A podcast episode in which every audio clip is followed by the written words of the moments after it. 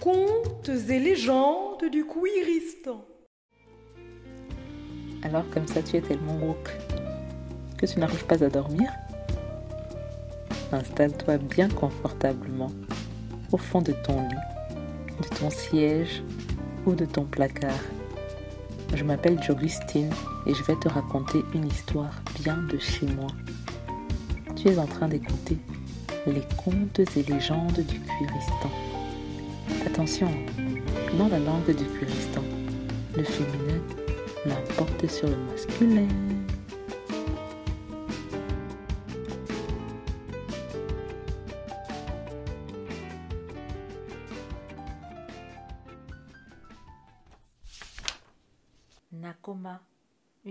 Lesbienne.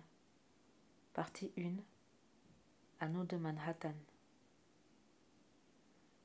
Il était une fois une adolescente appelée Nakoma qui grandissait à Manhattan, une réserve d'Américaines autochtones de la tribu des Powhatan, l'une des 35 tribus régies par le chef Wahon Sunakok.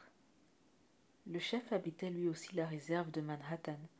Ce n'était donc pas rien à cette époque de dire qu'on habitait à Manhattan.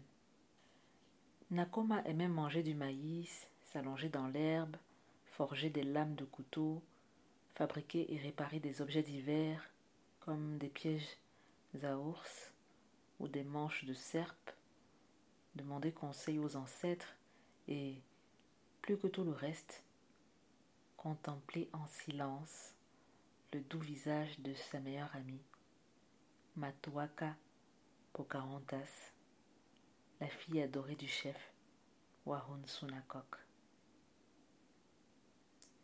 Contrairement à Matoaka Pocahontas, qui était une jeune fille aux cheveux longs, élancée, espiègle et téméraire, Nakoma était un être aux deux esprits, aux cheveux courts, trapu, très calme et très réfléchi, qui était entré dans la puberté, les deux esprits peu à peu envahis par ses sentiments pour son ami d'enfance. Yel avait environ douze ans quand Yel décida d'exposer à son grand frère adoptif, Kokoum, le mal qui la rongeait. Il était le seul à connaître son secret, et depuis qu'il avait eu l'idée de le lui confier, il n'arrêtait pas de tourner son tourment en dérision un jour, Nakoma et Kokum furent envoyés couper des bûches de bois pour la réserve. Nakoma retirait les branchages à l'aide de sa serpe et Kokum s'amusait à se muscler les biceps en faisant tomber les troncs d'arbres. Houhou s'exclama-t-il dans une montée d'endorphine en voyant un nouvel arbre céder à son coup de hache fatidique. Nakoma remercia l'arbre en silence pour le fier service qu'il leur avait rendu et pour ceux qu'il allait encore leur rendre. Tu as vu ça? Je t'avais dit que Kokum pouvait abattre ce gros arbre en moins de trente coups. D'ici le printemps, ce sera vingt coups. On parie combien? Tu imagines si un jour on invente une hache qui permet d'abattre un arbre comme ça en un seul coup? Oh non, n'imagine pas des choses pareilles s'exclama Nakoma. Tu as raison, Nakoma. Les hommes deviendraient tous maigrichons, ce serait n'importe quoi. Et Nakoma lui répondit avec calme. Ce serait surtout un désastre écologique pour peu que cette hache magique tombe entre les mains de personnes peu respectueuses du cycle de la vie. Mais tu as raison, Kokum. La carrure des hommes avant tout. Kokum lui montra fièrement ses deux biceps, qu'il gonflait de part et d'autre de son torse dénudé. Vise un peu ça. Allez, touche les gros bras de Kokum. C'est deux fois plus gros que l'année dernière. Peut-être que si tu te mettais à la muscu, Matoaka Pocahontas s'intéresserait à toi. Elle s'intéresse à moi, se défendit Nakoma. Ouais, comme je m'intéresse à ma ceinture d'Apollon, quoi. Ta ceinture d'à quoi? Le V de mes abdos, expliqua-t-il en pointant son bas-ventre. Et où est-ce que tu as entendu cette expression? J'en sais rien, moi. Les ancêtres du futur. Bref, ta relation avec elle, c'est comme ma relation avec ma ceinture d'Apollon. Quoi qu'il arrive, je serai toujours là pour elle, mais je sais à mon fort intérieur qu'elle ne sera pas toujours là pour moi, ce sera toujours à moi de faire des efforts pour qu'elle reste. Donc la question que je te pose c'est quels efforts est-ce que tu comptes faire pour que Matoa Pocahontas te sorte de la friend zone? De la quoi? Non, mais tu as passé combien de temps avec les ancêtres du futur? Vous avez trop fumé le Timothée Calumet. Coco gloussa et confirma par un hochement de tête. J'avoue avoir passé quelque temps avec le père de ta copine tout à l'heure. Il m'a laissé fumer son cannabis, mais je te parie qu'il avait envie de me tailler un bon gros Timothée Calumet, si tu vois ce que je veux dire. Depuis l'année dernière, il me regarde chelou, le chef. Il me confirme que je ne suis pas le seul à apprécier le corps d'athlète de Cocoum. Touche encore les gros bras de Cocoum. Tu n'as pas bien touché tout à l'heure. S'il te plaît, Cocoum, ne couche pas avec le père de Matoaka pour Carontas. Tu sais que c'est contre nos coutumes d'entretenir des rapports sexuels ou romantiques avec une personne déjà mariée, non? J'attends qu'il me fasse sa demande en mariage alors. Quoi qu'il en soit, il se mettra à genoux. Oh, Cocoum, j'ai 12 ans, je te rappelle. Iouch Eh ben quoi? Dans 3 ans maximum, tu es marié. Et je peux te dire que les calumets, il vaut mieux en entendre parler avant. Le temps que ça te dégoûte bien avant la nuit de noces. Le temps que tu apprennes à en avoir envie. Hashtag le goût de ça. Moi, non, je m'en passerai. Je suis demi-sexuelle, alors la seule personne avec laquelle je m'imagine de façon intime, c'est Matoaka Pocahontas. Ouh, tu t'imagines de façon intime avec... Laisse-moi tranquille Et elle ramassa une bûche de bois et se mit à courser son frère en la brandissant au-dessus de sa tête. Comme il l'agaçait Pendant qu'elle courait, elles entendirent un drôle de bruit.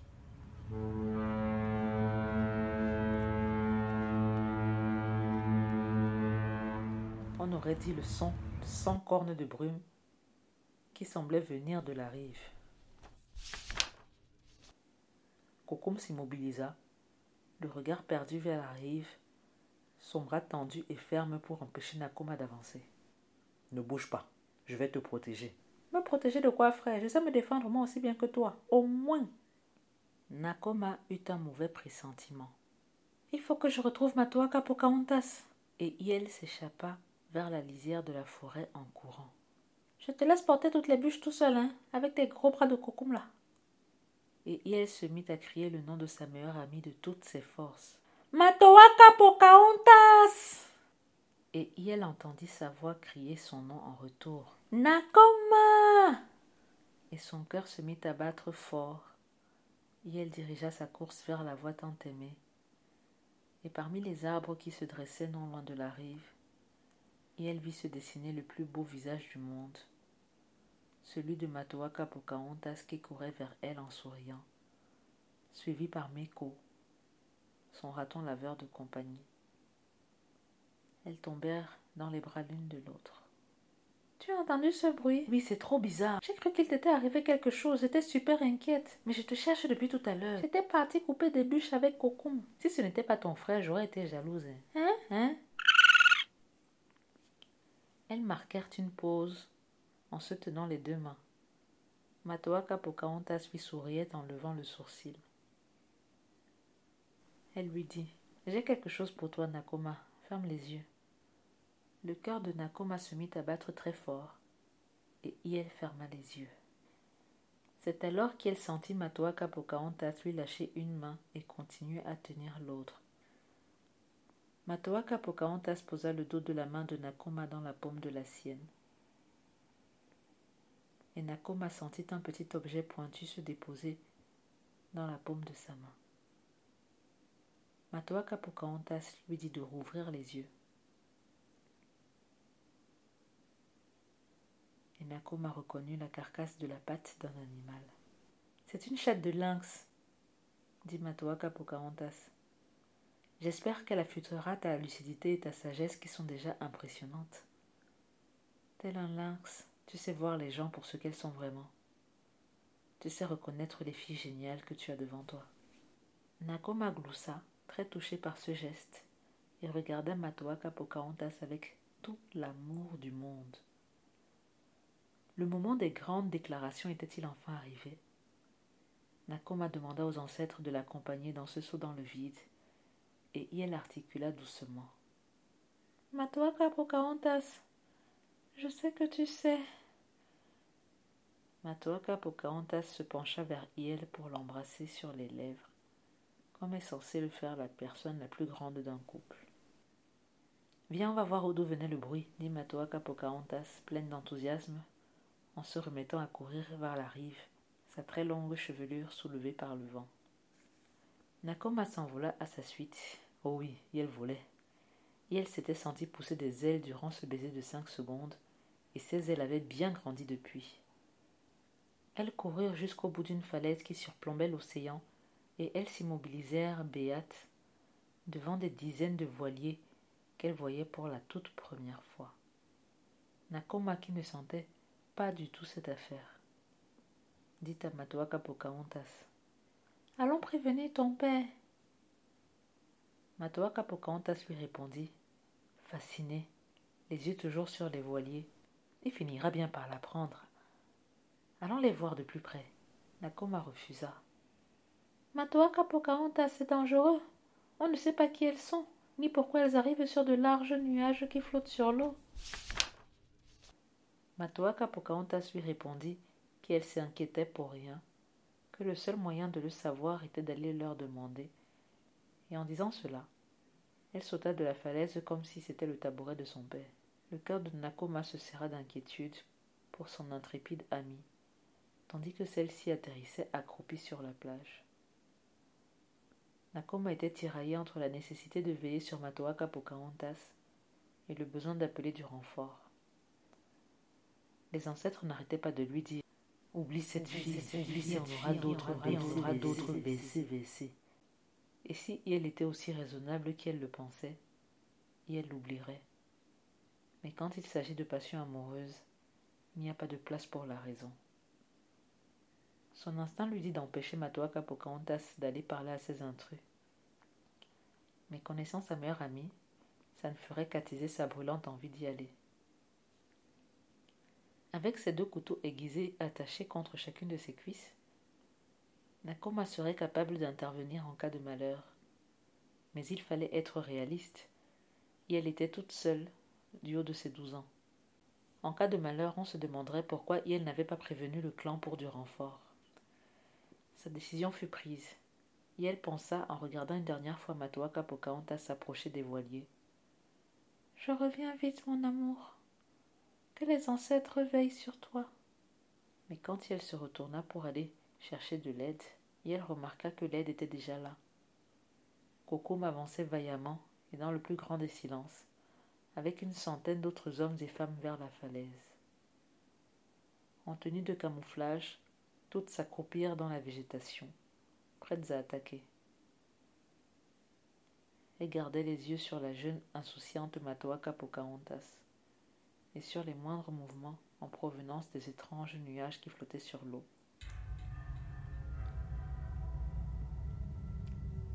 D'étranges personnes débarquèrent par dizaines sur la plage. Elles étaient presque aussi blanches que les nuages qui les avaient transportées. Un souffle glacial traversa communément tous les membres du clan dès que la première personne d'entre elles posa le pied sur le sol du pays. Nakoma ferma les yeux et élargit sa requête aux ancêtres.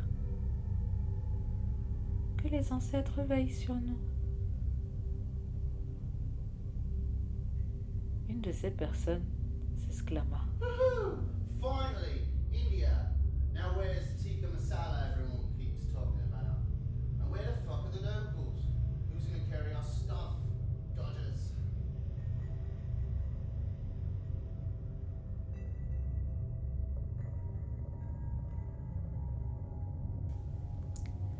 Nakoma échangea un regard avec Kokum et lui demanda Tu comprends ce qu'il dit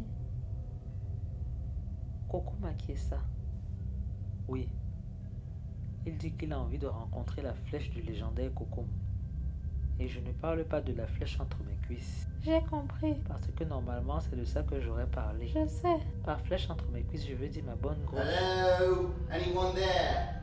Indians, are you still fucking sleeping? It's time to wake up already. It's fucking daylight.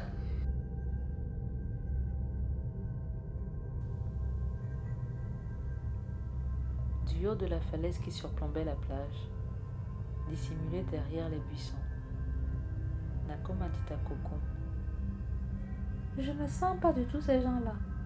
Mon instinct me dit qu'il faut brûler leur nuage le plus tôt possible. Kokum lui répondit Merci de partager cela avec Kokum.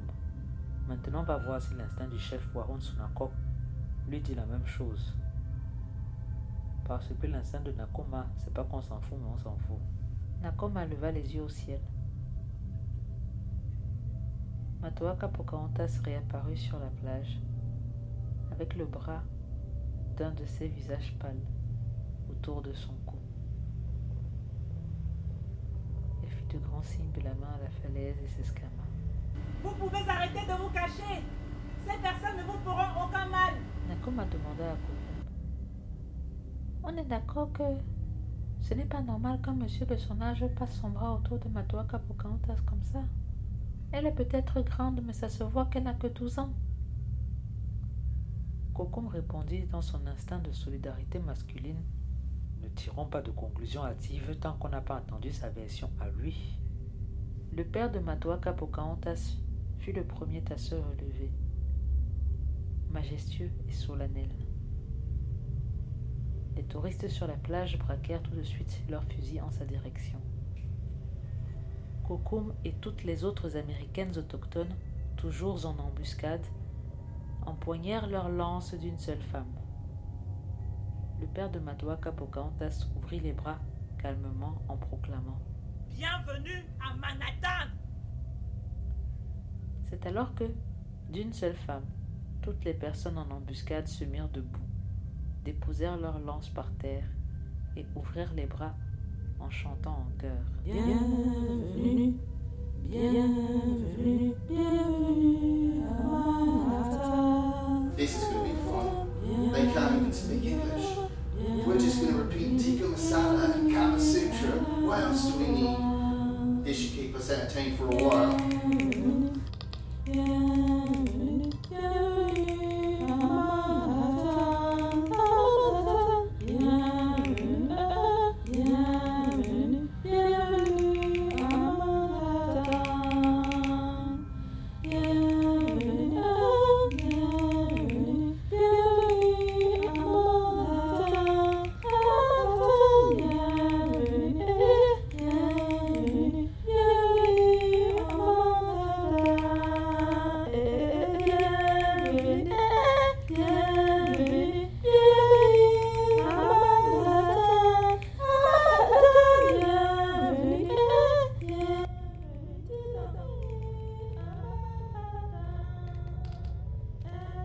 N'avait pas le cœur à chanter, et elle continuait de se méfier de ces intrus.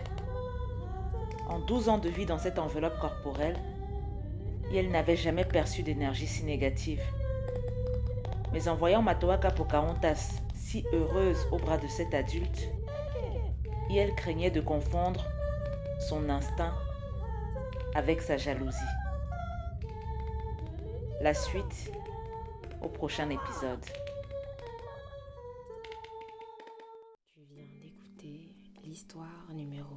1312 des contes et légendes du Kouéristan. Un podcast produit par Dirange Society. Tous les textes sont écrits par Jogustine. La chanson que tu entends s'appelle The Quest. Elle est tirée de l'album African Time de Gwen et Tiana. Les illustrations sont de Pamela et le jingle a été réalisé par Ali Gouchen. Je t'invite à nous laisser un avis sur iTunes, à nous mettre 5 belles étoiles et à partager cette histoire avec toutes les personnes qui t'aiment ou n'arrivent pas à dormir.